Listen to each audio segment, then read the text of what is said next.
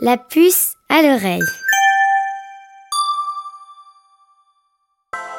En novembre 2017, pour la première fois de l'histoire, se tenait aux États-Unis une drôle de conférence. La toute première conférence internationale sur la Terre plate. Elle rassemblait plus de 500 personnes appelées platistes, venues de plusieurs pays pour partager leurs idées et en discuter ensemble. Les platistes sont des personnes qui ne croient pas que la Terre est ronde ni qu'elle tourne autour du Soleil.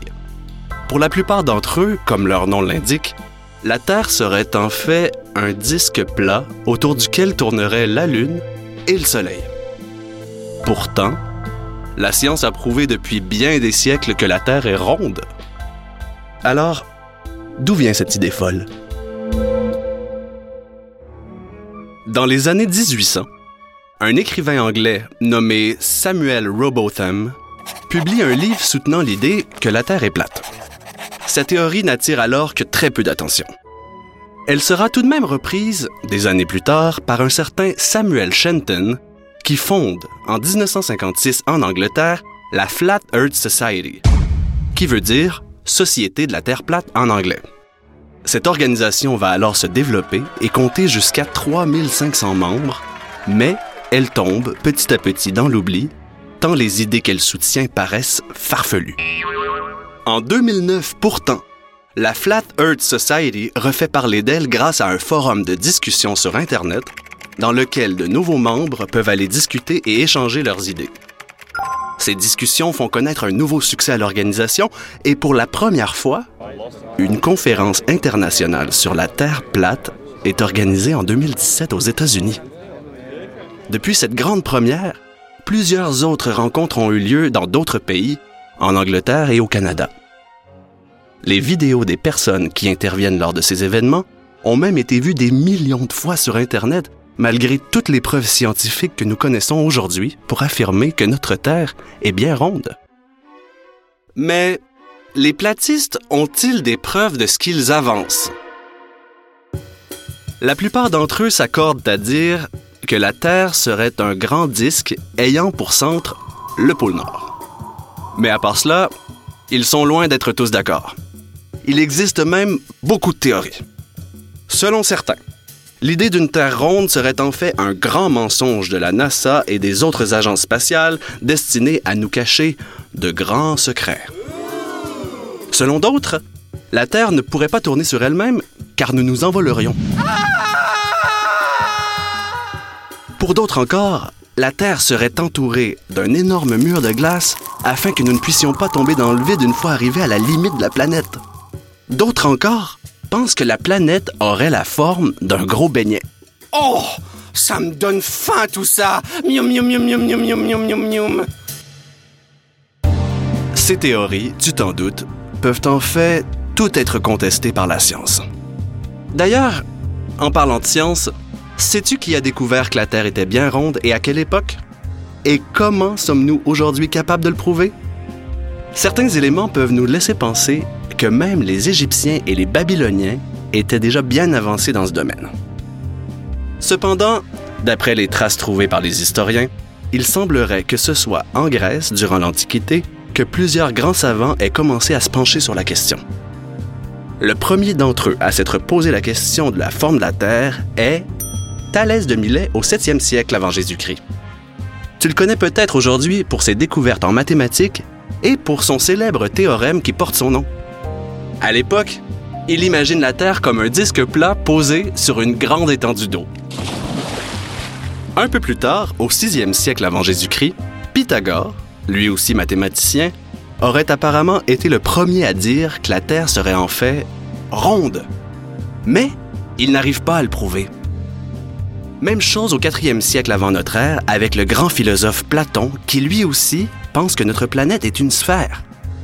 Ainsi, si beaucoup de savants de cette époque pensent donc que la Terre est ronde, aucun d'entre eux n'arrive à y apporter une preuve scientifique. C'est Aristote, au 4e siècle avant Jésus-Christ, il y a plus de 2300 ans, qui résout finalement l'énigme. Oh Il constate en effet qu'à chaque fois qu'il y a des éclipses de lune, la forme de l'ombre de la Terre sur la lune est toujours courbée. Il en déduit donc que la Terre est ronde. Il observe même plus tard un second fait intéressant. Les étoiles qui sont visibles depuis l'hémisphère sud ne sont pas les mêmes que dans l'hémisphère nord. En se déplaçant vers le sud, il découvre de nouvelles étoiles alors que d'autres ne sont plus là. C'est comme si tu marchais sur une boule immobile en suspension dans une grande pièce. En te déplaçant sur la boule, tu ne verrais pas les mêmes parties de la pièce au-dessus de ta tête. Un autre savant, Ératosthène, Eraste quoi? qui vivait au 3e siècle avant Jésus-Christ, réussit, lui, à calculer avec une grande précision la circonférence de la Terre. Son calcul était très précis, 39 375 kilomètres. Aujourd'hui, avec nos techniques modernes, nous sommes très près de son estimation puisque nous estimons la distance autour de l'équateur à 40 075 kilomètres. Et Ératosthène avait calculé ça il y a plus de 2000 ans, grâce à l'ombre d'un simple bâton et des formules mathématiques complexes. Incroyable, non? Nous savons donc, depuis l'Antiquité, que la Terre est ronde. Mais en Europe occidentale, durant le Moyen Âge, les populations oublient cette découverte. L'Église soutient à l'époque que la Terre est en fait un gros disque plat. Il faudra attendre la Renaissance et le 17e siècle pour que Galilée, un savant italien, démontre enfin à l'Europe occidentale que la Terre est une boule qui tourne autour du Soleil. Très énervé, l'Église oblige alors Galilée à contredire sa propre théorie, sous peine de l'envoyer. Au bûcher. On dit qu'à la fin de son procès, il aurait marmonné Et pourtant, elle tourne. Par la suite, avec le développement des technologies, des télescopes et des premiers voyages dans l'espace, beaucoup de preuves ont été accumulées pour prouver que la Terre est bien ronde. Et si tu as besoin de t'en convaincre encore, voici quelques petites expériences très simples que tu peux réaliser toi-même. Tu peux d'abord utiliser les techniques des savants grecs de l'Antiquité dont nous parlions plus tôt.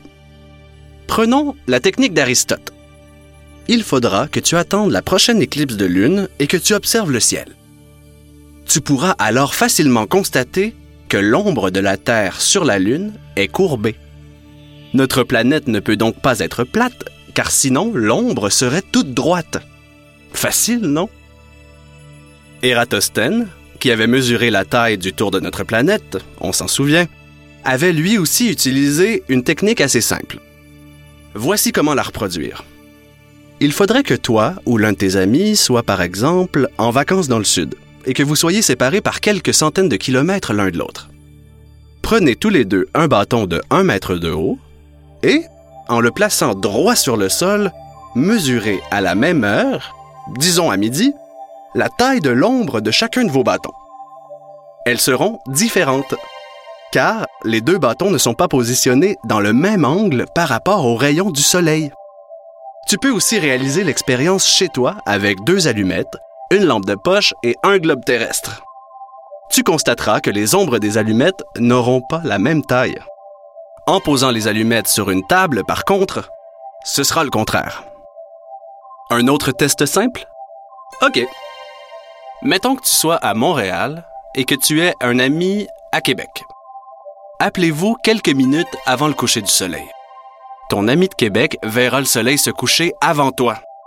Ou, si tu vis à Paris et que ton ami est à Nantes, c'est toi qui verras le soleil disparaître en premier derrière l'horizon.